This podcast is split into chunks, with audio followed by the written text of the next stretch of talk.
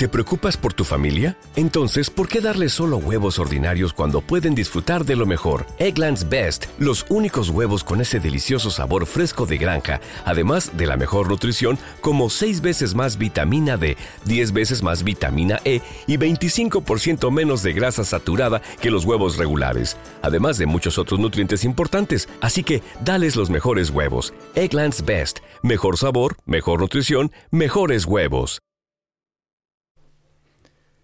Mira que sabes que te la van a jugar. Mira que en eso no engañan a nadie.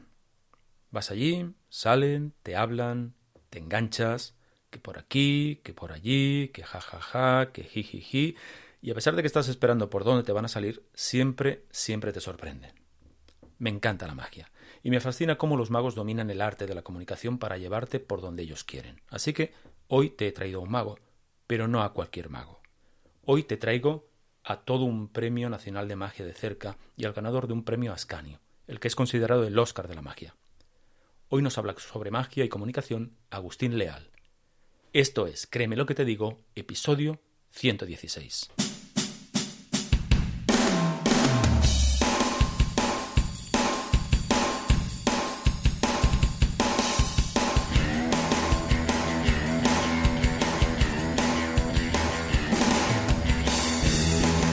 Bienvenido a Créeme lo que te digo, el podcast dedicado al mundo de la persuasión en el que te explico todo lo que tienes que saber para influir, convencer e inclinar opiniones a tu favor.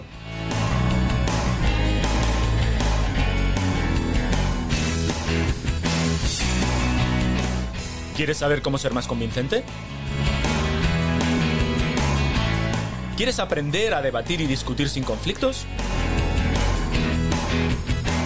¿Quieres saber cómo hablar en público como un auténtico profesional?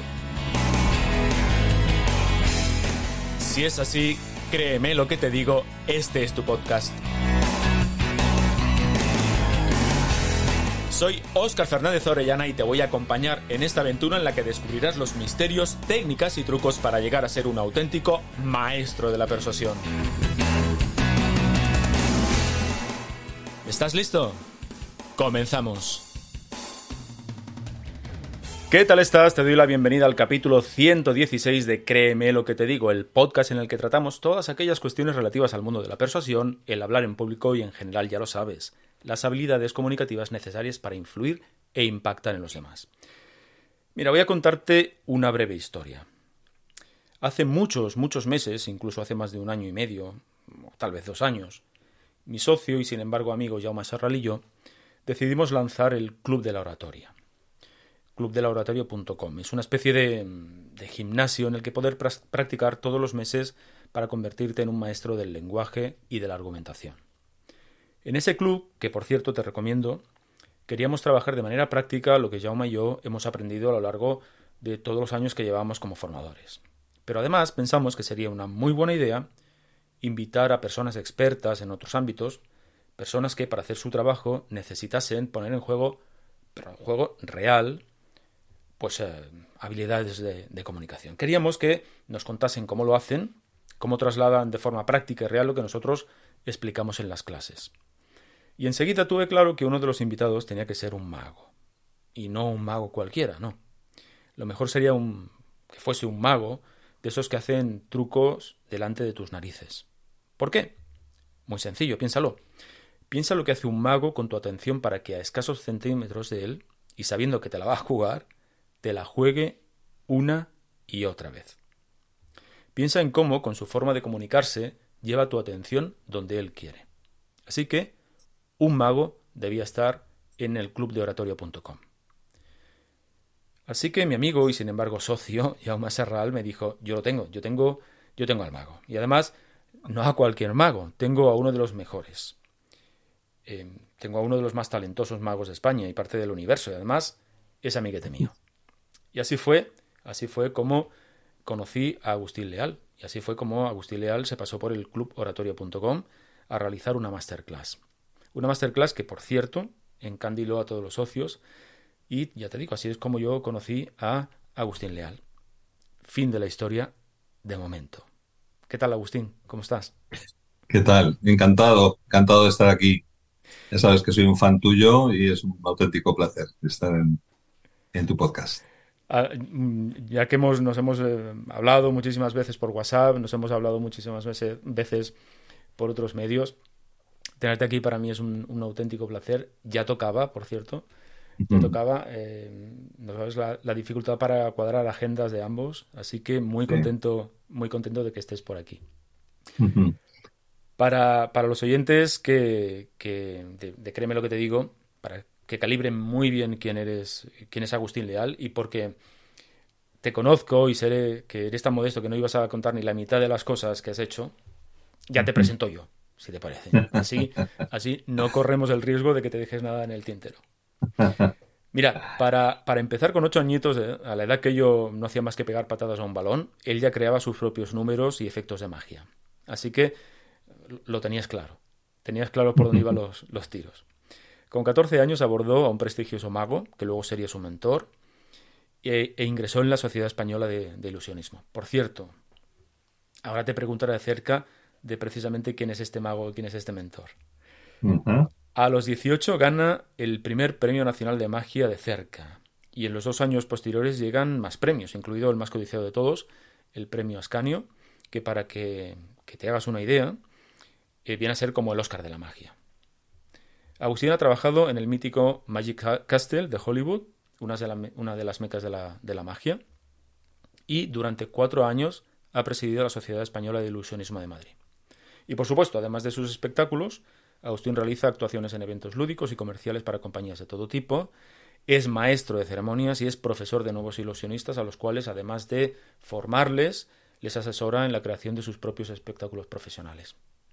Además, no solo eso, no solo eso, si fuese, por si fuese poco, también forma en habilidades comunicativas para equipos de ventas y de atención al cliente. Así que, yo te lo dije, no estamos hablando con alguien que aprendió magia anteayer.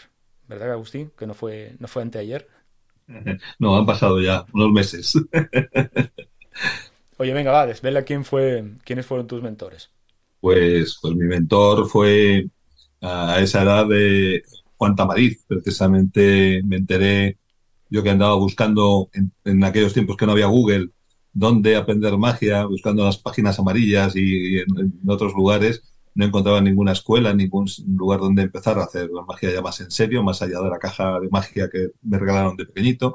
Y por arte de magia, nunca mejor dicho, me enteré de que de Juan Tamariz vivía muy cerca, sus hijas iban al mismo colegio donde ella había estudiado, y yo, ni corto ni perezoso, le busqué la guía telefónica, me, me pasé entré en una cabina y le llamé y le dije, eh, soy Agustín, quiero ser mago.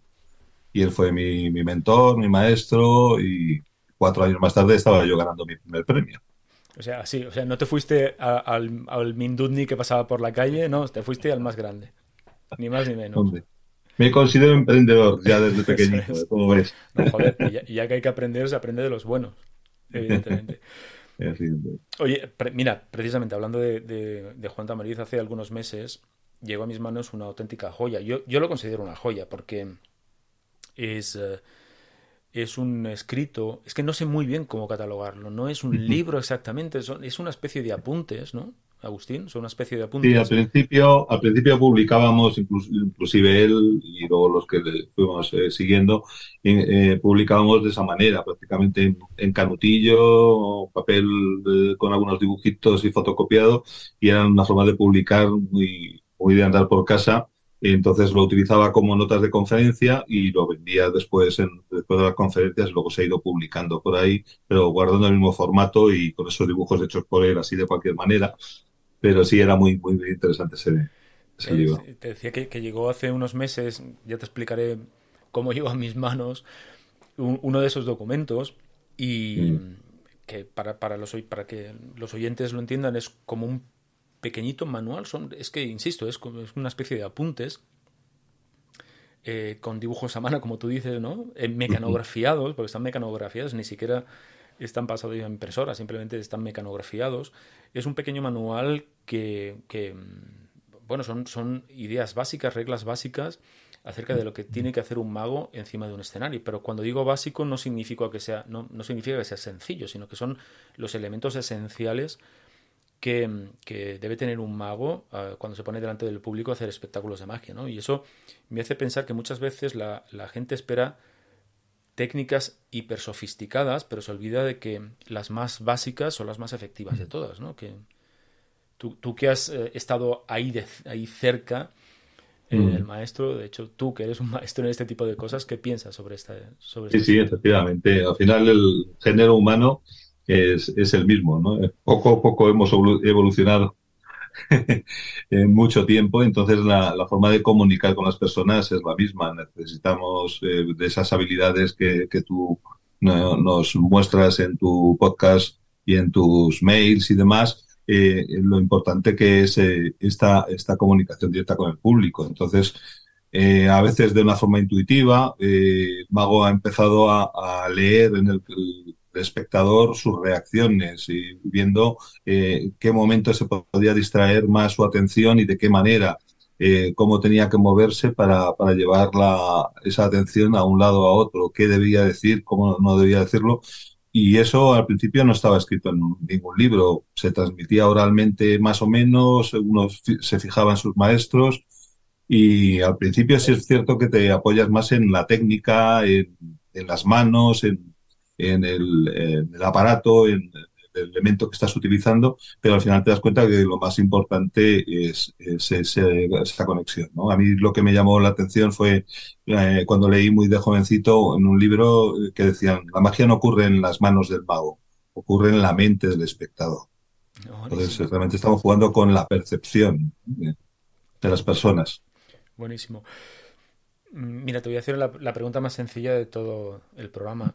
Es una, ya verás que es una, pregun- una, una pregunta que se responde nada en, en 10 segundos. ¿Cómo se consigue que un truco de magia salga bien cuando todo el mundo sabe que la vas a liar?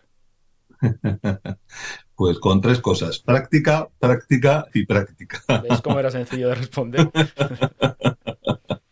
Sí, al final es eso, tenemos que practicar eh, mucho esa técnica que estamos comentando, pero partiendo de la base de, de que tenemos que ir por delante de, de- del espectador, de su capacidad de, atención y, y de lógica, ¿no? Entonces rompemos un poquito todos los esquemas en ese sentido, hackeamos la mente del espectador y yo siempre digo que nosotros seríamos los los asesinos perfectos o los ladrones perfectos de las películas, ¿no? De estas series que vemos de ladrones de bancos y demás, porque realmente lo que planificamos es eso, es todo una sucesión de, de movimientos, de gestos que cubren otros movimientos que, no- percibes y, al final eh, no dejas huellas. Mira, me, acabas de dar una idea para otro programa, porque es verdad que solemos hablar de, pues eso, ¿no? Las técnicas eh, comunicativas, etcétera, pero fíjate, es algo que, que para mí me resulta muy complicado,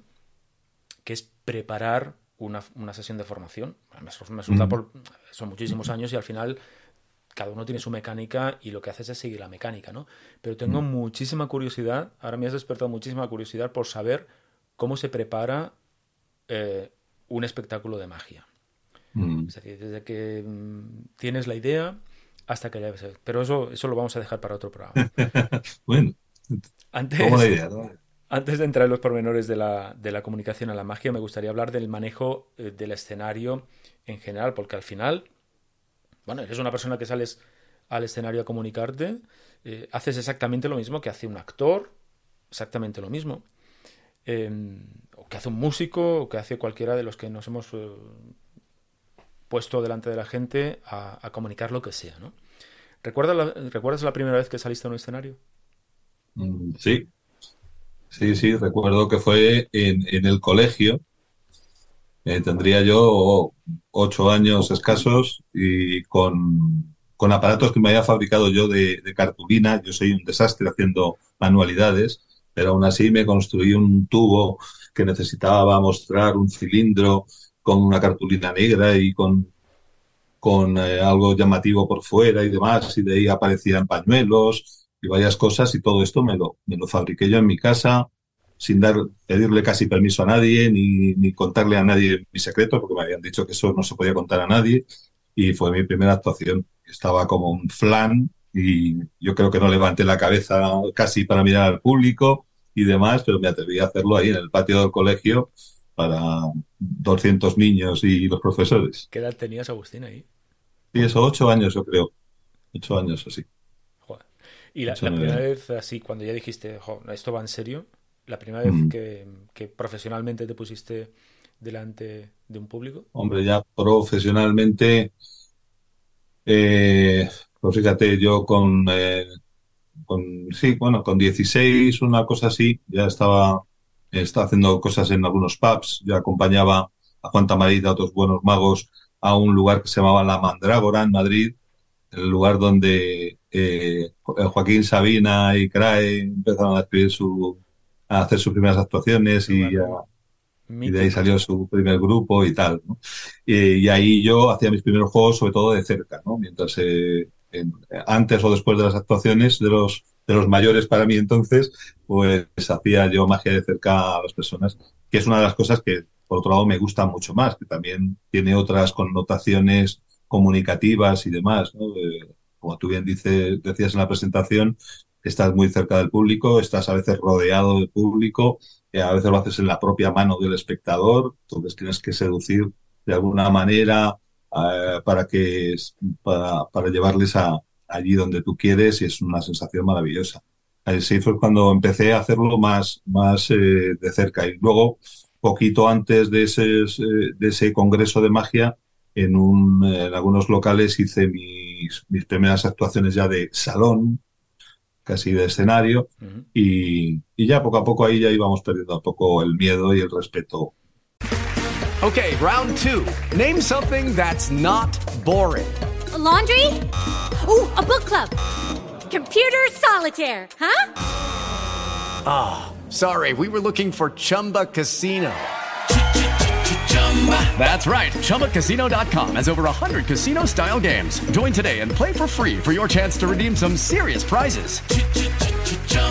ChumbaCasino.com. No purchase necessary. Full prohibited by law. 18 plus terms and conditions apply. See website for details. Hey guys, it is Ryan. I'm not sure if you know this about me, but I'm a bit of a fun fanatic when I can. I like to work, but I like fun too. It's a thing. And now the truth is out there. I can tell you about my favorite place to have fun. Chumba Casino. They have hundreds of social casino style games to choose from with new games released each week. You can play for free anytime, anywhere, and each day brings a new chance to collect daily bonuses. So join me in the fun. Sign up now at ChumbaCasino.com. No purchase necessary. BGW. Void were prohibited by law. See terms and conditions. 18 plus. A, a esa sensación, que nunca se pierde, ¿no? Eh, y es bueno no perder ese, ese miedo, ¿no? Creo que era eh, la, la, caballera que decía, eh, no es, no es miedo lo que siento, es es mi talento que quiere salir, ¿no? No, son nervios, es mi talento que quiere salir. Es algo así. ¿Recuerdas qué hacías o qué haces para manejar esos ese talento que quiere salir? Pues yo la verdad es que es que no me lo planteo mucho. Sé, hay ejercicios de relajación, de respiración. Yo lo que intento es, es llevar muy atado eh, todos los elementos, eh, como antes me estabas comentando tú fuera de, de micro, ¿no? De tener todo bien organizado y bien preparado para no, no fallar. Entonces, sí es bueno hacer un repaso mental y eso se lo he visto hacer a otros magos con mucha más eh, método que yo, eh, que, que, incluso hacen la, toda la mímica en el escenario, aparte de un ensayo que pueden hacer más o menos general, pero están haciendo toda la mímica y recordando dónde está cada objeto, dónde tiene que ir cada mano en cada momento y, y sentir el suelo, sentir el espacio, ver dónde está cada cosa, para no, no tener que, porque fíjate, estamos haciendo ahí una actuación en la que, como tú dices, nos, tenemos algo que ver con el mundo del teatro, ahí rompemos la cuarta pared en, realidad, ahí se parece, puede parecer más al trabajo del conferenciante y demás, eh, miramos mucho al público, pero estamos diciendo una cosa, haciendo otra, eh, pensando en otra contraria y demás, ¿no? Y todo eso tiene que ocurrir con naturalidad. Entonces, todo lo que lleves atado desde el principio te da una cierta seguridad y demás, ¿no? ¿Tienes alguna rutina antes de salir? No especialmente. No, no especialmente. Eh, lo único es eso, de ubicar bien todas las cosas, me, centro, respiro hondo tres veces y, y adelante. Y para adelante. Sí. Fíjate, yo esta pregunta te la hago porque hay mucha gente que piensa que gente que tiene respeto a hablar en público, gente que tiene miedo a hablar en público, que piensa que, eh, bueno, claro, que los que llevamos muchos años en esto no tenemos ese miedo, no sentimos ese cosquillo antes de salir. Y yo les, les, les digo que no, que, que sí que es verdad que en mi caso particular, pero es un caso particular, ¿eh? en mi caso particular cuando hago una formación no siento nervios, prácticamente nunca los he sentido, pero cuando es una conferencia sí. Y, y por motivos eh, que para mí son muy particulares. En una conferencia me obliga a ser mucho más eh, estricto con los tiempos, con lo que voy a decir, con el ritmo, etcétera. Una formación es más fluida, ¿no? Entonces me, me, una, una, conferencia me obliga a ser mucho más estricto. Entonces eso me tensiona. Mm. Pero hay, hay, hay, hay gente que, que, que, que, pues eso, ¿no? que piensa que los que llevamos muchos uh, tiros en esto hemos dejado de tener ese, ese, tipo de nervios. Y yo le digo que no, simplemente hacemos caso a otras cosas. Sí, sí. En tu caso, pues estás pendiente, pues eso, ¿no? En lo que vas a hacer, eh, las tres respiraciones y para adelante. Y en mi caso es algo parecido, ¿no? En cómo vas a comenzar. Eh, en mi caso, fíjate, sí que me ayuda mucho a conocer el, el entorno. Eh, me ayuda mucho el, el, ver el escenario antes, el ponerme allí delante antes de que entre la gente, ese tipo de cuestiones. Además, me gusta pero que la gente no piense que eh, esto de hablar en público, de mostrarse delante de, de gente, pues eh, no, los, los, nervios se sienten, el cosquillo se siente y como tú dices, que siga, porque eso te sí, obliga sí. a estar atento, pendiente, concentrado para que la cosa salga como tiene que salir. Se suele decir en el mundo del teatro que, que la primera, el día del estreno de una obra sale perfecto todo y el segundo día sale todo fatal el primero estás tan tenso, pensando en no debo equivocarme, esta es mi marca, esta es mi frase y demás, y lo haces bastante bien, y como te relajes en la segunda, pueden empezar a fallar cosas. Entonces, a veces ese detalle está bien. Eso que tú decías también de conocer, a mí me gusta también conocer el, entorno, el, público, yo sí puedo, si hay conferencias, y seguro que tú también lo haces, en las conferencias que también yo he dado todo sobre comunicación y demás, eh, prefiero estar todo el día allí, siempre que puedo, escuchar a los otros conferenciantes, saber de qué se está hablando, saber cómo respira el público, cómo se mueve, y va uno con más seguridad porque ya parece que eh, ya uno está integrado en, ese grupo. Y hay una cosa muy bonita, una, una cosa que hacía un mago, un gran mago español que tuvo mucho éxito en Estados Unidos, se llamaba Fraxon. Él decía que a él le gustaba en los teatros mirar por el agujerito que suelen tener en el telón eh, los teatros para ver el público y demás, y miraba y miraba la cara del público y decía, os amo, os amo, os amo, y recurriendo, mirando cara a cara prácticamente ¿no? al público. Entonces, cuando él salía del escenario, salía y era, era una persona encantadora que yo decía, yo quiero ser así de mayor, ¿no? Una sonrisa amplia y ya era como, ya los conocía, ya era de su familia, ¿no? Ya les querían. Entonces, una forma fantástica de eso de, ¿no? Psicológicamente, ya te, conocerles ¿no? Y, y, y, salir tú predispuesto a dar, ¿no? que, que, es una cosa que, que, escasea mucho últimamente, sí. eso de dar. Eso es, eso es. Agustín, desde el punto de vista del manejo de la escena, de esto que estamos hablando, ¿qué es lo que más te costó cuando, cuando comenzabas? Si es que hubo algo que te costase. Mm, bueno, quizá quizá moverme en el escenario, aunque yo el tipo de magia que hago en, el, en escena tampoco es de, gran movimiento, de grandes aparatos y demás, pero moverse en el escenario con un poco de soltura, pues eh, al principio costaba un poquito más. Eh, cuando empezabas a manejar eh, en públicos amplios, también a veces el mantener la mirada, ¿no? uno de los consejos que, daba Juan Tamariz en este libro, eh, de saber mirar a todo el público ¿no? que se habla en, en, cantidad de clases de oratoria, ¿no? de saber mirar al público, ¿no? Él habla de, de lanzar como hilos invisibles, ¿no? Hilos mágicos como si fuéramos Spider-Man lanzando hilos desde los ojos, desde tus ojos a los ojos de los de los espectadores y mantener esa tensión en, en, en esos hilos, ¿no? Dar un repaso de vez en cuando. Eh, eso, pues al principio me daba vergüenza porque en el fondo soy bastante introvertido, era bastante introvertido y eso al principio me costaba, me costaba un poquito más de trabajo. Hablar no tanto y bueno, solamente era acompasar todos los movimientos a, a, a todo lo aprendido. Y desde tu punto de vista de, de profesor, como profesor de, de, ilusionistas y de magos, ¿qué es lo que más les cuesta o les suele costar a la gente, a los magos que empiezan?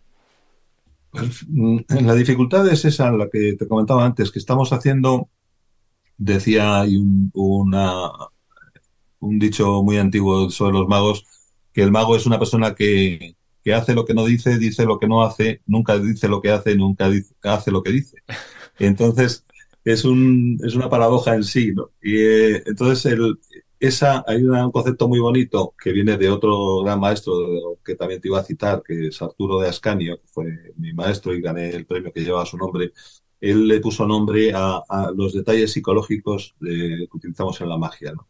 Y, y, él hablaba de la vida interna y la vida externa del juego, uh -huh. que puede tener mucho que ver con todo lo que lo que tú comunicas sobre persuasión, ¿no? Una cosa es lo que nosotros estamos haciendo eh, técnicamente, de lo que tenemos preparado, lo que el, el, el orden de, de, los objetos, eh, por qué decimos unas cosas, por qué decimos otras, y otra cosa es lo que el público tiene que ver, ¿no? Entonces, hay veces que, que para el público todavía no ha pasado nada y ha empezado, he empezado ya a hacer una trampa previa, ¿no? o, o, mientras estoy subiendo una mano, la otra mano está bajando y está haciendo otra cosa. Eh, entonces, estar pendiente de esas dos cosas a la vez eh, crea mucha tensión. Ya, si, imagínate, si cuesta trabajo salir a un escenario a hablar de cara al público, imagínate si, si uno siente el, ese sentimiento, tiene ese sentimiento de culpabilidad, de decir, estoy mintiendo. Y, y como me pillen, no sé qué me va a pasar. Entonces, ese es un miedo eh, terrible, ¿no? Entonces, y eso se transmite al cuerpo, ¿no? Al final se, se, encoge solamente con un pequeño detalle de, en la punta de los dedos de que estás haciendo una pequeña trampa con la punta de los dedos, pero lo transmites al brazo entero, al codo, al hombro, se encoge el cuello, entonces ves una persona que se retuerce y no sabes por qué, y se supone que se, sencillamente había cogido un objeto, ¿no? Pero, pero él ya está con el miedo previo, ¿no? Entonces, perder ese miedo, darle naturalidad a los movimientos, que al mismo tiempo estés diciendo una cosa lógica, eh, y ya si es interesante y es, es artística, pues ya es una maravilla, pues cuesta mucho eh, encajar todo eso. Entonces, al principio, eh, yo me enfoco más en que hagan juegos un poquito más sencillos, eh, casi, casi matemáticos, que funcionen solos y que vayan implementando todas esas eh, capacidades de, oratoria y de comunicación y demás, y luego ya poco a poco vamos viendo por un lado la técnica, por otro lado la presentación. Además me das, a mí, a mí me parece, mira, me, me, has, generado la imagen de un músico, ¿no? Que mm. tiene que hacer una cosa con una mano, un pianista, ¿no? Tiene que hacer una cosa con una mano, mm, sigue otra partitura con la otra mano y si encima canta, eh, tiene que cantar afinado. Mm. Me, me, generaba esa imagen y además me has dado pie a hablar de precisamente de, de comunicación y, y, de preguntarte cuánto tiene de comunicación persuasiva lo que hacéis encima de un escenario. Ya. Pues es todo, es todo. Es todo. Como tú bien sabes, pues el, ahí el, el etos es, es importantísimo desde el segundo número, el primer segundo, ¿no? Desde, incluso desde antes, ¿no? De, desde cómo te vendes en, en, en tu publicidad y cómo, cómo está preparado el, el, el escenario, la, la, escenografía también es importante y cuando entras tiene que ser tu, tu forma de entrar, de, de caminar, de mirar al público, de sonreír, todo eso tienes que ya imponer y mostrar tu carácter pues, abierto, desenfadado, serio, intrigante o, como sea, ¿no? Pero tienes que jugar con esos primeros segundos de esa primera buena impresión que hay que dar y, la seguridad sobre todo en lo que estás haciendo. Eh, luego ya los propios juegos en la propia magia pues tienen que tener su, su orden, su enjundia para, para ir eh, alimentando todo eso, ¿no? Pero desde el principio tienes que enganchar eh, ese sentido.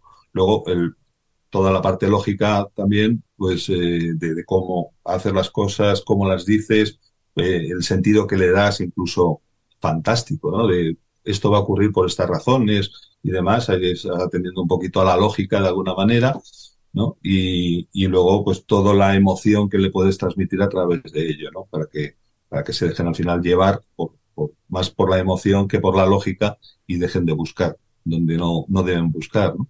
Entonces, al final, esos tres mosqueteros que a ti tanto te encantan están ahí presentes, ¿no? En, en todo momento. Bueno, como veis, Agustín sabe más de, de, de persuasión que yo.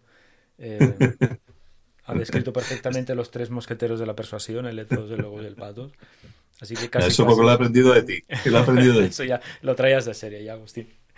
Eh, fíjate, mm, también al hilo de, que- de lo que estabas contando, ¿no? Me gustaría preguntarte qué peso tienen las historias que cuentas, qué, qué peso tiene el storytelling en, en el número, ¿no? La- porque al final no es, una, no es únicamente hacer un truco desnudo y ya está, sino como a mí, a mí siempre me ha parecido maravilloso cómo lo vestís, ¿no?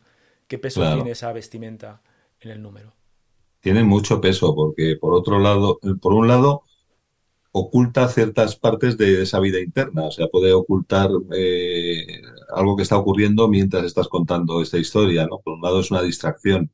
Por otro lado, es un... eh, eh, hay una, hay una cosa que le cuento yo a mis alumnos eh, más pequeños, pero al final se lo cuento a todos, porque les digo, esto es lo que le cuento a los niños, pero es una forma pues, de explicárselo a, a todos. Incluso luego comentamos que, estoy haciendo también magia, enseñando magia a personas bastante mayores que yo les digo, hacer magia, sobre todo cuando doy con ellos demasiado pequeños, no es engañar, no es, no es hacer eh, trampas, no es decir mentiras. Digo, hacer magia es hacer un regalo.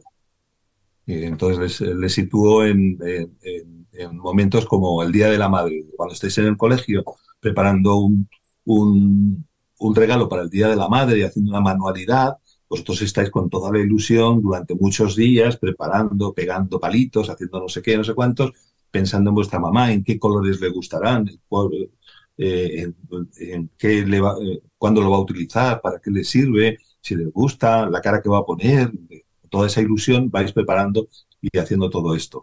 Y durante esos días no podéis decirle nada a vuestra mamá porque es un secreto.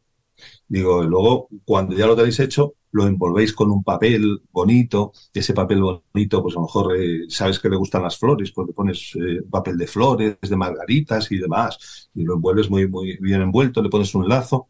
Luego piensas cuándo se lo vas a dar. ¿no? Y dices, ah, pues se lo voy a dar cuando, mm, cuando se despierte por la mañana, lo llevo en la espalda y se lo, y se lo enseño y le digo felicidades. O lo voy a llevar a la mesa a la hora de comer y le voy a dar un beso y no sé qué. Entonces, todo ese momento, todo ese momento mágico, sí, eh, funciona porque has guardado el secreto siempre. Digo, eh, entonces, y todo esto no es engañar. Y ese regalo, pues es maravilloso porque es una sorpresa para, para tu mamá, ¿no? Y, y por eso eh, luego le hago el paralelismo con eh, tenemos que vestir ese regalo, ¿no? Por un lado, tenemos que pensar qué es lo que le gusta a la persona que lo va a recibir, de, de qué manera se lo podemos entregar y hay que envolverlo con una historia, ¿no? Hay que envolverlo de una forma bonita. Entonces, evidentemente hay juegos que, que mm, técnicamente a lo mejor no son maravillosos, que su efecto está bien, pero tiene un cierto grado, ¿no? llega a un 7 de, de- potencia, digamos, mágica, pero contándolo, metiéndolo dentro de una historia bonita, alcanza otros niveles impresionantes, ¿no? Y ya si hay una escenografía, si hay una música, mientras haces ahí un, un- cuentas una historia poética, pues queda mucho mejor, ¿no? Y entonces, al final, eh, yo creo que es, muy bueno conjugarlo y saberlo envolver, ¿no? Crear lo que nosotros llamamos una atmósfera mágica. Bueno, podéis ver que hasta, hasta para contar historias cuenta historias. Hasta para hablar de cómo monta el storytelling, monta un storytelling. Eso es fantástico. Agustín, vamos a hablar del público. Venga, vamos a hablar de los asistentes, que a mí es un tema que también me, me interesa muchísimo. Fíjate, cuando habitualmente, y generalizo, pero cuando yo hago una formación, With the Lucky Land slots, you can get lucky just about anywhere. This is your captain speaking. Uh, we've got clear runway and the weather's fine, but we're just going to circle up here a while and uh, get lucky. No, no, nothing like that. It's just these cash prizes add up quick. So I suggest you sit back, keep your tray table upright, and start getting lucky. Play for free at LuckyLandSlots.com. Are you feeling lucky?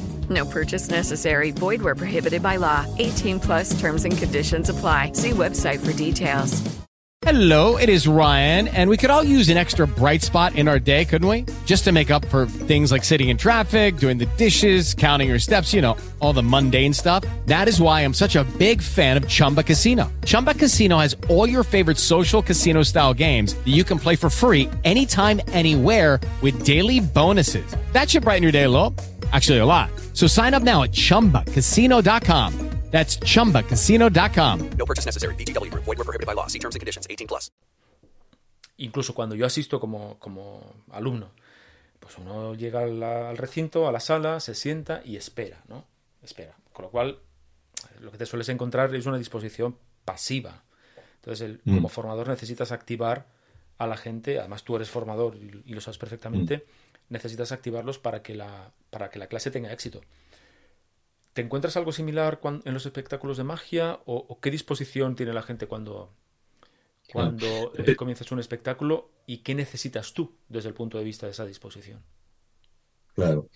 Hombre, por lo menos lo que se necesita es un poquito de silencio y de atención mínima, ¿no? Porque luego la tienes, tienes que saberla captar y encauzar, ¿no? Lo que ocurre es que, claro, depende de la situación. Eh, mis primeros eh, tiempos ya de más profesional, hemos trabajado todos los eh, amigos cercanos, compañeros cercanos y yo en, pubs, en sitios en los que incluso no estaba anunciado que había una actuación. O que había un cartel, pero hay personas que entran y no saben ni que lo va a ver, ni les importa lo más mínimo. Entonces, saberse ganar a ese público, pues es, es muy duro. Ha habido momentos en los que hay que prescindir de ya de ciertas personas, eh, hacer como que no les oyes y no les ves, pero tú sabes que es, terrible.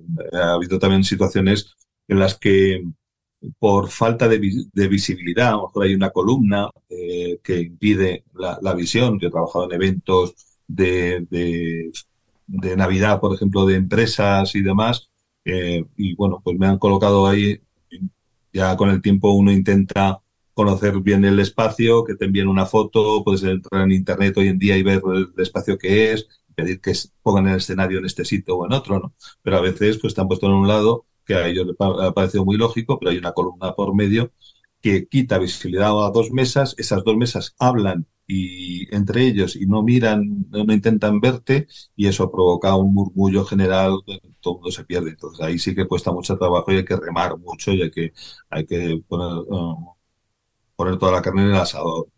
Pero normalmente cuando tienes un público más o menos receptivo, eh, eres tú el que debes generar esa atención eso que te decía al principio, ¿no? De ganártelos con tu presencia, con una presentación rápida, llamativa, con un efecto que sea muy rápido y muy, muy, si puede ser hasta simpático, gracioso, plum, algo que sea muy visual y rápido, les enganchas, eh, les haces participar y bueno, lo vas consiguiendo más o menos. Sí es cierto que hay personas que van, pues como, como tantísimas personas que van a, a fastidiar a los demás, a fastidiarte a ti, a fastidiarse ellos mismos, ¿no? Como algunos que van a un restaurante de estrella Michelin y van buscándole los defectos al plato, ¿no? En vez de disfrutar de la experiencia, ¿no? Entonces hay personas que van buscando la trampa, van con cara un poquito más de, de esto, ¿qué me vas a contar a mí, no?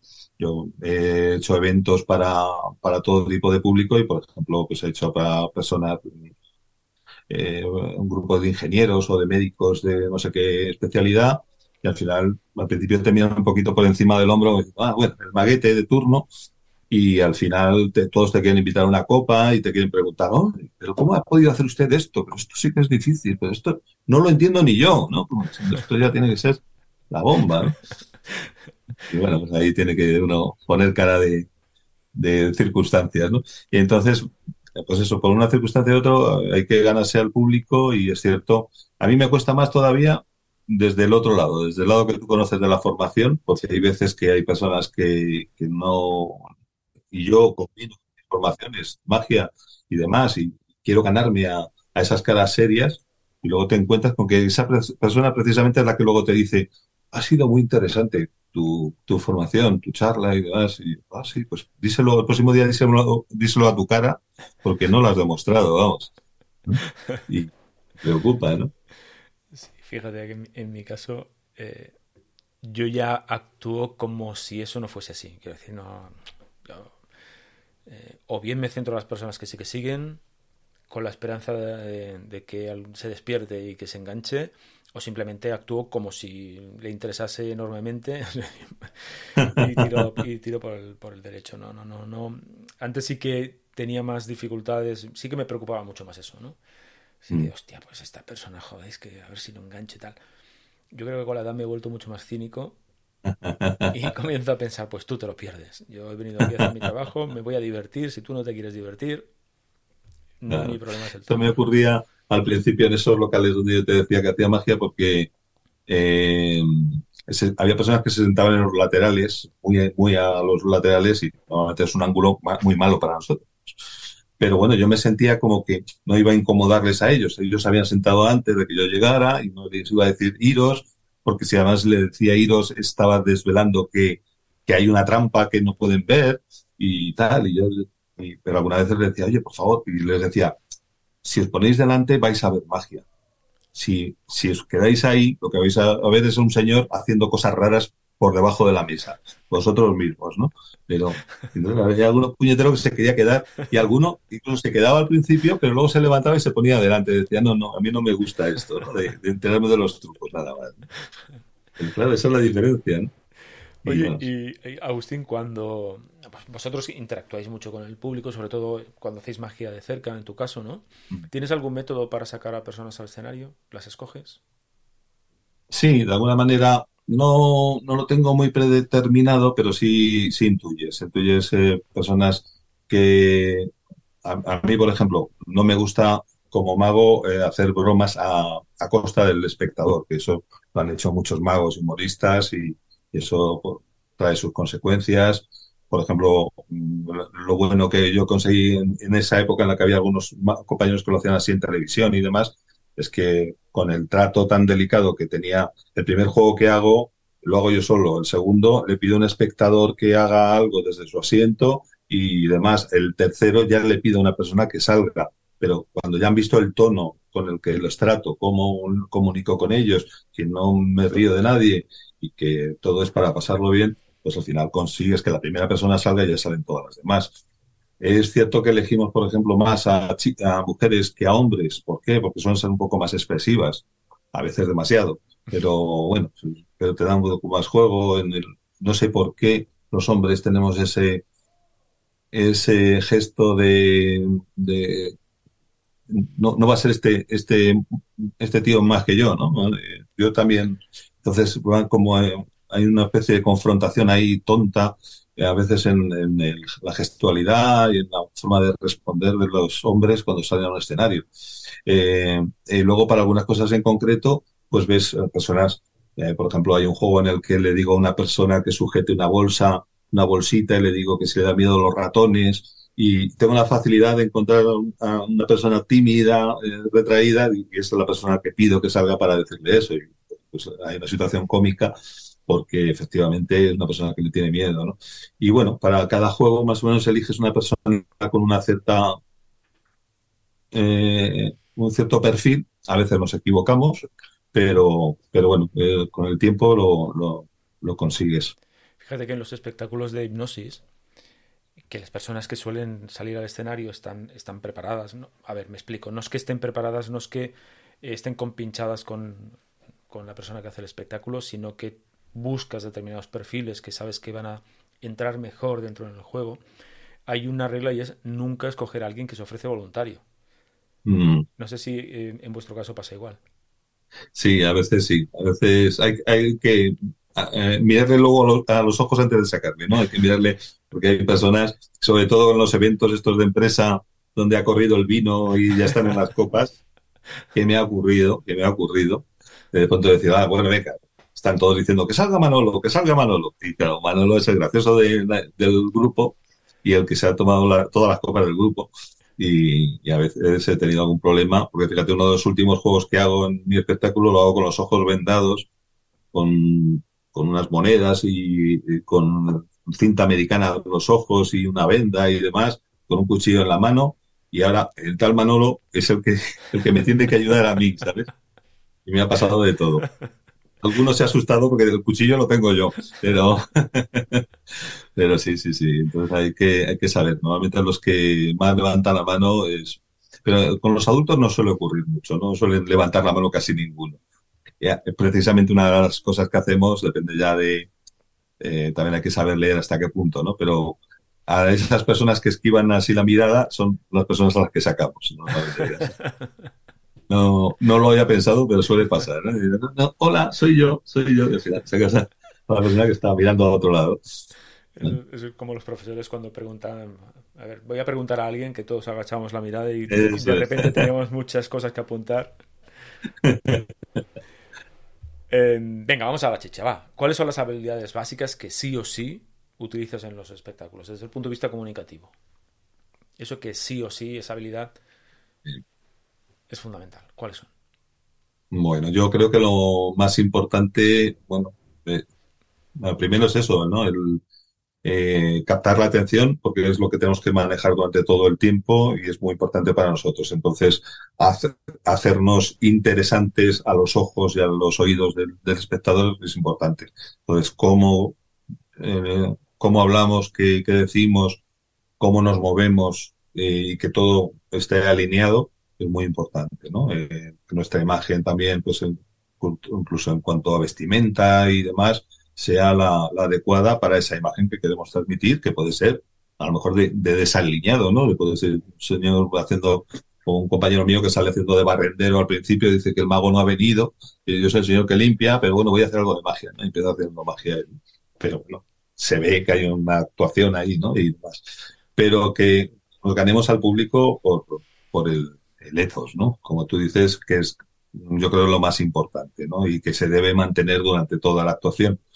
Eh, luego, pues eso, el, que tenga sentido lo que, las cosas que hacemos y decimos, ¿no? Eh, que si creamos una, una ficción, eh, esa ficción tenga, tenga coherencia, ¿no? A mí me pasa con muchas películas, se suele decir de las películas, en las series, que hay detalles que te sacan de la película, ¿no? Dicen los, los entendidos de- del cine, ¿no? Entonces yo, a mí me pasa mucho, cuando veo alguna, algún detalle, siempre digo, ay, ya, ya no me lo creo, ya sé que es una película, ya esto, esto no puede ser, esto es demasiado simple, demasiado tonto, ¿no? Entonces, eh, pues que todo lo que tengamos tenga coherencia y demás es muy importante, ¿no? Entonces ahí tiene mucho que ver con el logos, ¿no? Eh, el- cómo comunicamos. Y últimamente, sobre todo, dado que me dedico también a la formación hablando de, de la ilusión y de potenciar el, cómo ilusionar a los demás y dar eh, mensajes positivos también dentro de todo lo que hemos estado viviendo y vamos viviendo últimamente. Y personalmente he pasado por una etapa también un poquito difí- difícil hace muy poco, pues intento también que tenga un poco de pozo también eh, emocional, eh, que tenga algún mensaje y demás, ¿no? Entonces, todo esto yo creo que es importante saberlo conjugar en una actuación sabiendo qué público tienes, ¿no? Entonces, para eso también es muy importante, como bien sabes, pues saber a qué público te vas a dirigir, eh, revisar lo que debes decir y lo que no debes decir, sobre todo en, eh, yo cuando trabajo para empresas, pues hablo de eso, eh, del briefing previo, siempre digo, dime por favor qué cosas podemos tocar y sobre todo dime qué, qué es tabú, qué es lo que no se debe decir en esta empresa y demás. Y al final vas de- descubriendo pues eso, que al final todos tenemos esa sensibilidad, que una vez que, que sabes llevarlos a todos a tu, a tu atmósfera mágica, eh, vas consiguiendo que se eh, que bajen las barreras, ¿no? Esas barreras que tenemos a la hora de comunicar, a la hora de vender, esas barreras que todos ponemos, igual que se suele decir esto de que a nadie, que todos nos gusta comprar, pero a nadie le gusta que le vendan. Y yo creo que en magia ocurre lo mismo, ¿no? Nos, nos gusta ilusionarnos, pero no que nos engañe, ¿no? Entonces, nosotros nos ilusionamos, si alguien nos ilusiona de una forma amable y, empática, eh, nos abrimos y nos dejamos llevar, ¿no? Pero cuando notamos el engaño, notamos el cartón, ya no- nos echamos un poco atrás, ¿no? Y Así- eso, como decía, No, Dime. perdona, no, no, dime, dime, perdona. decía un mago argentino, René Laván, este mago manco que a veces llevaba a Juan Tamariz a programas de televisión, tenía solo un brazo, decía, tenía una expresión muy buena, decía, eh, cuando ves el- los hilos de la marioneta, ya no puedes dejar de verlos. ¿no? Entonces lo bonito es crear esa magia de que ves el muñeco moverse y no ves los hilos. ¿no? ¿Ha- ¿Has notado en los últimos tiempos, eh, cómo decirlo, más eh, tabúes? Es decir, más cosas que no puedes comentar, más cosas que no puedes decir. Sí, hay que tener un poquito de cuidado con... Sí, eh, haya- eh, para mí no ha sido ningún problema porque yo siempre he utilizado un humor blanco, un humor de situación, nunca, decía antes, no a costa del espectador, no a costa de, de hacer chistes eh, en, un, en, un, sentido o en otro así hacia ningún colectivo, pero hoy en día sí ocurre, ¿no? Yo creo que, que a veces el, el mero hecho de que salgan chicas al escenario y tal, no te puedes hacer una broma, ¿no? Yo recuerdo un compañero que decía, un señor eh, ya de otra, de otra generación, pues decía, no, no, a mí me gusta que salgan mujeres a ayudarme porque con las mujeres estoy acostumbrado a hacer el ridículo. Y eh, bueno, pues era una cosa graciosa, pero ahora pues hay veces que ya empiezan a sonar cosas, algunas cosas mal, ¿no? Cuando ya empiezas a hablar de hombre, de mujer, de parejas, de pronto decir, eh, ah, sois pareja, necesito una pareja, tú y tú, ah, no, es que somos dos chicos, ah, bueno, vale, mm, subid, ¿no? Y, y empieza uno a meterse en algunos jardines, ¿no? Entonces, eh, hay, hay cosas que, ahora pues es, ser un poco más delicadas, ¿no? Yo que tengo amigos humoristas y demás, me dicen que, bueno, siempre se habla de los límites del humor, para ellos dicen que no, que no los hay, ¿no? Que, que entran en un juego y tal, pero bueno, yo, yo soy más respetuoso, prefiero no, no caer en... With the Lucky Land slots, you can get lucky just about anywhere. This is your captain speaking. Uh, we've got clear runway and the weather's fine, but we're just going to circle up here a while and uh, get lucky. No, no, nothing like that. It's just these cash prizes add up quick. So I suggest you sit back, keep your tray table upright, and start getting lucky. Play for free at LuckyLandSlots.com. Are you feeling lucky? No purchase necessary. Void where prohibited by law. 18 plus terms and conditions apply. See website for details. ¿Te preocupas por tu familia? Entonces, ¿por qué darles solo huevos ordinarios cuando pueden disfrutar de lo mejor? Eggland's Best, los únicos huevos con ese delicioso sabor fresco de granja, además de la mejor nutrición, como 6 veces más vitamina D, 10 veces más vitamina E y 25% menos de grasa saturada que los huevos regulares, además de muchos otros nutrientes importantes. Así que, dales los mejores huevos. Eggland's Best, mejor sabor, mejor nutrición, mejores huevos. En, en, en, ninguna de esas trampas y bueno, tengo un humor mucho más blanco y todo es otra cosa.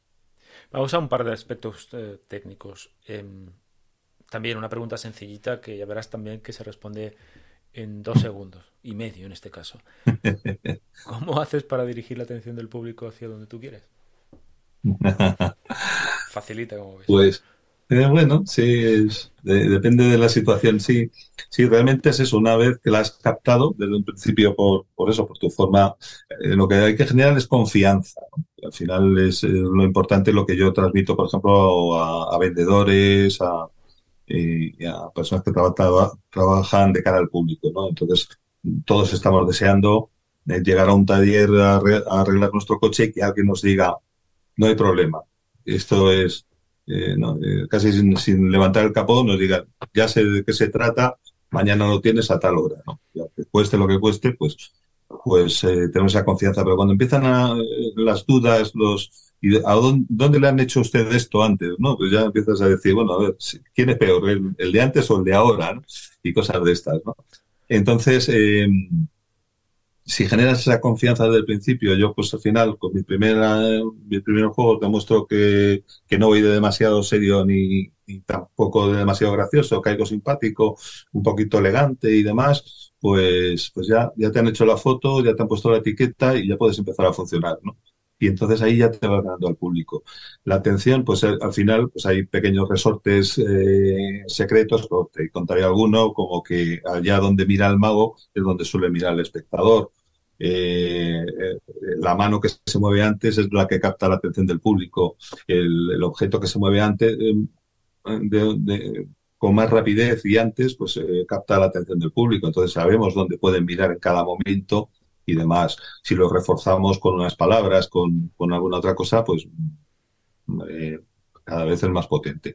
Pero también tiene que ser muy natural, lo que decimos, ¿no? De no forzar las situaciones, ¿no? Cuando en la venta ves que, te están apretando mucho, ya hay un momento en el que ya pones las la barreras. Pues aquí igual, ¿no? Eh, si, si nosotros de pronto en el momento de hacer una trampa decimos, mira, hay un burro volando por la ventana y todo el mundo mira allá y luego ocurre cualquier cosa, dice, bueno, ya sé, cuando miré por la ventana es cuando has hecho la trampa. Pero cuando creen que nunca han apartado la mirada de ti un, minuto y ocurre eso, eh, pues es maravilloso. Entonces ahí estamos jugando con la percepción del público, con la memoria del público y al final consigues que incluso recuerden cosas que no han ocurrido y que olviden cosas que sí han ocurrido. Entonces eso es lo maravilloso, jugar con, con todos esos detalles que perceptivos que, les dejan fuera de juego. E, esos trucos me los vas a explicar cuando acabemos el programa, ¿no? Eh, bueno, bueno, ya habla. Oye, una, una, cuestión que también en los cursos de hablar en público cuesta que la gente entre en este tipo de cosas, que es la voz. La voz. Mm. Jugar con la voz. Em, ¿cómo, lo haces, ¿Cómo lo haces tú en tu caso? ¿Cómo, mm, ¿Cómo manejas la voz también para acompañar la historia, pero sobre todo también para llevar la atención donde tú quieres? Sí, sí. Eh, hay una de las técnicas que, veo que funciona mucho mejor, que como tú sabes es jugar con diferentes eh, volúmenes y diferentes tonos de voz. Y hay una cosa que funciona mucho, que es cuando en un momento mágico bajas la voz y en este momento solo hay que hacer así. Todas las cartas, ese momento en el que todo el mundo se acerca más ¿no? a ti, ¿no? de alguna manera cuando bajas el tono de voz para ver qué va a ocurrir. ¿no? Eh, o haces un énfasis en el momento final de un juego y demás. Eh, Juan Tamarit ya ponía demasiado énfasis, ¿no? Pone demasiado énfasis con el violín para arriba, para abajo, pero, pero hay algunos que han seguido un poco esa línea de ya, y ahora aparece una pelota, pero a mí particularmente no me gusta tanto, pero bueno, de alguna manera hay que saber remarcar las cosas. Porque ¿qué ocurre? Que la magia es el contraste entre una situación inicial y una situación final, en medio ahí está la trampa, ¿no? Para que, para que esa situación sea diferente. Y, hay que saber marcar muy bien los momentos. Entonces, que recuerden muy bien, de una manera u otra, hay que remarcar la situación inicial, pues este, este periódico lo rompo en muchos trocitos, cha, cha, cha, y está muy roto. Entonces, podemos enfatizarlo haciendo bromas con los trozos, eh, haciendo que se nos caigan trozos al suelo para que se vean que están todos separados. Eh, podemos eh, enfatizarlo más con, con, las palabras, incluso leyendo textos de, de, una, de un trocito de otro. Y al final de todo, pues hacer un paréntesis, un soplido mágico y el, periódico se recompone. Entonces hemos reforzado mucho que los trozos estaban rotos, no hay ninguna duda, y luego se refuerza la imagen final. Y, y cómo eh, enfatizamos cada momento, pues marca mucho también el recuerdo que queda en público. Porque hay una cosa muy bonita, además, lo que nosotros llamamos el, efecto cometa, ¿no? que es el, recuerdo que luego queda en el público, igual que la estela que deja una cometa al, pasar por el cielo, el recuerdo que queda de todo. Entonces hay personas que al final recuerdan deben recordar lo que tú quieres que recuerden, ¿no? Y a veces lo, exageran más, ¿no? Ya, pues ha sido, oh, ha sido fantástico lo que ocurrió con esto, con lo otro, y hemos conseguido que no vean ciertos otros momentos que no nos interesan. Estoy haciendo un montón de conexiones con el hablar en público, con, con temas de hipnosis, fantástico. Agustín, vamos acabando, pero quiero preguntarte lo siguiente. Independientemente de que alguien se quiera dedicar al mundo de la magia, al mundo del espectáculo, ¿qué beneficios tiene para cualquier persona aprender magia? Bueno, yo creo que es muy interesante. Eh, mira, eh, lo que te comentaba antes, estoy haciendo una labor fantástica en trabajando en residencias de mayores, enseñando a los mayores a hacer magia y es una maravilla. Esta mañana mismo hemos tenido una actuación de, de Navidad ¿eh? con mis abuelitos de 80, de 90 y tantos años el mayor, y bueno, ellos encantadísimos. Entonces, lo primero, pues que para aprender cualquier cosa siempre es buenísimo para, para el cerebro. Eh, aprender cosas divertidas, pues también, y creativas lo, lo, es. Y, por ejemplo, en el caso de personas, eh, quizá en, el, en, ese extremo de, por edad, tan diferentes a otros, eh, los mismos neurólogos dicen que es muy bueno eh, que cuando alguien se jubila, primero mantenerse en contacto con el mundo que, él ha conocido, seguir leyendo cosas, libros, yendo a conferencias, está un poquito todavía palpando el mundo profesional que le había tocado y demás. Por otro lado, evidentemente, una vida sana y demás, la alimentación, el sueño, un poco de ejercicio, y luego hacer una cosa totalmente diferente a la que ha hecho nunca. Y la magia tiene algo de eso, ¿no? De, de unir, eh, eh, todos hemos tenido una cierta inquietud por aprender a un juego de magia, todos nos ha gustado, ha gustado verlo, y ahí se aunan muchas cosas, ¿no? La, la creatividad, la, comunicación con otras personas, eh, un poquito de habilidad manual, mucho de, de lo psicológico y de lo, lo conceptual, o sea que lo veo muy interesante eh, culturalmente hablando y bueno, pues eh, yo creo que es muy sano para estas personas, por ejemplo, yo les digo, aquí por lo menos nos pasamos un ratito fantástico mientras lo estamos haciendo, este ratito no nos lo quita nadie. Además hacemos un, trabajamos la memoria, y tal, pues, estás trabajando eso, la memoria a corto plazo, eh, la, la concentración, y eso te expande también muchas cosas porque además hay muchas ramas de la magia, ¿no? Hay cosas que tocan más las matemáticas o más la lógica. Entonces, yo conozco desde abogados, ingenieros eh, y personas de todo tipo que están eh, haciendo magia por afición, sencillamente, y se les abre un mundo con cada juego. Y, y, luego les digo, además, eh, estamos compartiendo con nuestros compañeros, con los amigos, con la familia. Las familias van a verles más a la residencia porque tienen un, un abuelo mago, ¿no? Y entonces eso pues, disfrutan ellos ahí enseñándole a los nietos lo que saben hacer. Entonces eso es fantástico, ¿no? Entonces para vendedores pues, es fantástico. Y yo creo que en esa otra línea ya de las personas que estamos en edad todavía profesional, pues eh, eh, nos da herramientas, estas herramientas que estamos comentando, no todos los mapas lo transmiten así, no todos los libros lo transmiten, habría que leer entre líneas, o bueno, pues, eh, yo es lo que intento transmitir en mis clases, que doy en clases online y demás a, a todo tipo de personas, eh, pues encauzarlo por, el, por la necesidad que tengan ellos o por el camino que ellos eh, le venga mejor, ¿no? A los vendedores, sencillamente el, vendedor de toda la vida eh, físico que va a visitar a sus clientes, pues eso de saber cuatro chistes y hacer un par de juegos de magia puede ir de maravilla. Pero además, pues es eso, eh, les ayuda a, conocer también estas, estas herramientas de, comunicación, de seducción, ¿no? de persuasión que tenemos que utilizar, ¿no? Porque al final nosotros intentamos en muchos juegos eh, eh, conseguimos que el, el, público elija la carta que queramos, el color que, que, nosotros hemos predicho y demás, y que además piensen que lo han hecho libremente, ¿no? Entonces tiene mucho que ver con, con la magia. Yo he sido vendedor, por eso también eh, doy estos cursos de ventas en las empresas y, y, yo uní esos dos conceptos, a mí me vino muy bien, la magia para la venta y la, la, la venta para la magia, la misma psicología, ¿no? Y igual que en, en ambos eh, situaciones se los tachan de, de, tramposillos, ¿no? A los vendedores o a los o a los magos, ¿no? De cuidado que te lo va te lo va a colar, eh, pero yo creo que hecho con honestidad pues puede funcionar muy bien, ¿no? Esto es como cuando a ti tanto te preguntas sobre la persuasión y la manipulación, ¿no? Sí. Te digo que cuando los magos que se pasan al lado oscuro acaban siendo políticos, ¿no? Eh, y, y, lo dejamos ahí. Pero, se pero... Le, a esto se les ve el truco. Eso es el plumero, sí, sí. sí.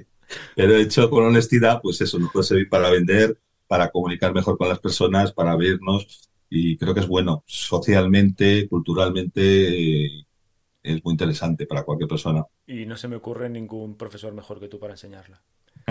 Gracias. Agustín, ¿dónde pueden encontrarte? Las personas que estén interesadas en aprender magia, mm. ¿dónde mm. pueden encontrarte? Pues mira, yo en las redes sociales ahora me muevo poco. Bueno, en LinkedIn estoy, LinkedIn como Agustín Leal Almoguera y eh, Agustín Leal Ilusionista. Y, y me, me, encuentran, y en mi, mi, mi página web es agustinleal-ilusionista.com. Agustín Leal. Eh, guion medio ilusionista.com. Ilusionista.com.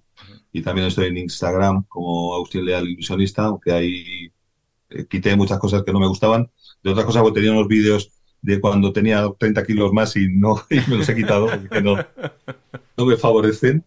¿eh? Pesa mucho la imagen, pesa mucho la imagen en el pero, prometo este año ser más activo también en, los temas online y demás. Y sí, eh, a través de, de, la página web, pues también tienen mi contacto para, para lo que quieran. Si alguien quiere aprender magia más o menos en serio, o si quieren eh, utilizarlo en, esta, en este sentido. Yo a mí me gusta hacerlo muy a la medida. Yo las clases que doy online siempre son vis a vis, de una sola persona mejor, porque así me adecuo a, a, si tiene algún conocimiento o no, a qué utilidad le va a dar y cuáles son sus necesidades. Si alguien quiere contactarte para eventos, eh, para cursos de ventas, también es a través de tu página web, Sí, en la página web me pueden, me pueden a localizar. través Ahí de eh, agustinleal-ilusionista.com. Ahí, ahí te pueden encontrar. Eso es. Oye, Agustín, que ha sido un placer tenerte en Créeme lo que te digo. Eh, que- ¿Te vienes otro día o qué? Yo encantado, encantado. Ya me has dado ahí una idea que hay que trabajar, a ver cómo, Eh, sí, cómo podemos hacer esto del, del trabajo pre, porque es muy importante, ¿no? Para mí es un, eh, es mucho más el trabajo de, de preparación y para los vendedores es una de las cosas que, por ejemplo, algunos olvidan, ¿no? Tener bien preparada una entrevista con el, con el público y demás también es importante. Y luego para, para alguien que trabaja en una conferencia y demás, pues, ¿no? fenomenal. Pues me tienes a tu disposición. Pues aquí Para mí ha sido un lujo. Aquí tienes tu casa, Agustín. Encantado, muchas gracias. Por mi parte, hasta aquí llegó el capítulo 116 de Créeme lo que te digo. Espero que estos minutos que hemos compartido con Agustín te hayan entusiasmado tanto como a mí. Si es así, por favor, no olvides valorar el podcast con cinco estrellas o con un me gusta, sobre todo, sobre todo, si me escuchas desde Apple Podcast, Google Podcast o Spotify. Y de paso, ya que estás, si eres tan amable, me ayudarás muchísimo si me dejas un comentario. Son dos minutitos, ni siquiera llega dos minutitos de tu tiempo, y al podcast de verdad que le ayudas muchísimo para posicionarlo, para que más gente lo conozca, para subir los rankings y que otras personas se pueden aprovechar de todo esto que contamos cada 15 días. Además, y esto te lo digo muy en serio, si quieres aprender mucho más sobre comunicación persuasiva, suscríbete a mi newsletter interaccionhumana.es barra suscríbete, ahí tienes el formulario de contacto. Eh, además, te tengo que decir que Agustín, además de ser un, fiel oyente del podcast, también es un fiel lector de la newsletter y, y, cuando me paso de tiempo, cuando no soy capaz, sobre todo con el podcast, de cumplir con los 15 días que, que, que anuncio, eh, él está ahí detrás diciéndome, oye, tic-tac, tic-tac, tic-tac, te estás pasando. y con la, con la newsletter soy, doy fe que él también es un, es un fiel lector de ella, así que lo que no explico aquí, lo que no puedo explicar aquí, ni debo explicar por aquí, lo tienes cada día de lunes a viernes eh, en la newsletter, un nuevo truco, una nueva reflexión con un tono más sarcástico, si quieres más ácido, más, eh, desenfadado sobre todo esto que nos gusta tanto, comunicarnos e influir más y mejor cada día. Ahora sí, ahora nos marchamos. En 15 días tendrás a tu disposición el capítulo 117 de Créeme lo que te digo. Hasta entonces, como siempre, hazme un favor. Sé convincentemente feliz. Hasta luego, persuasores.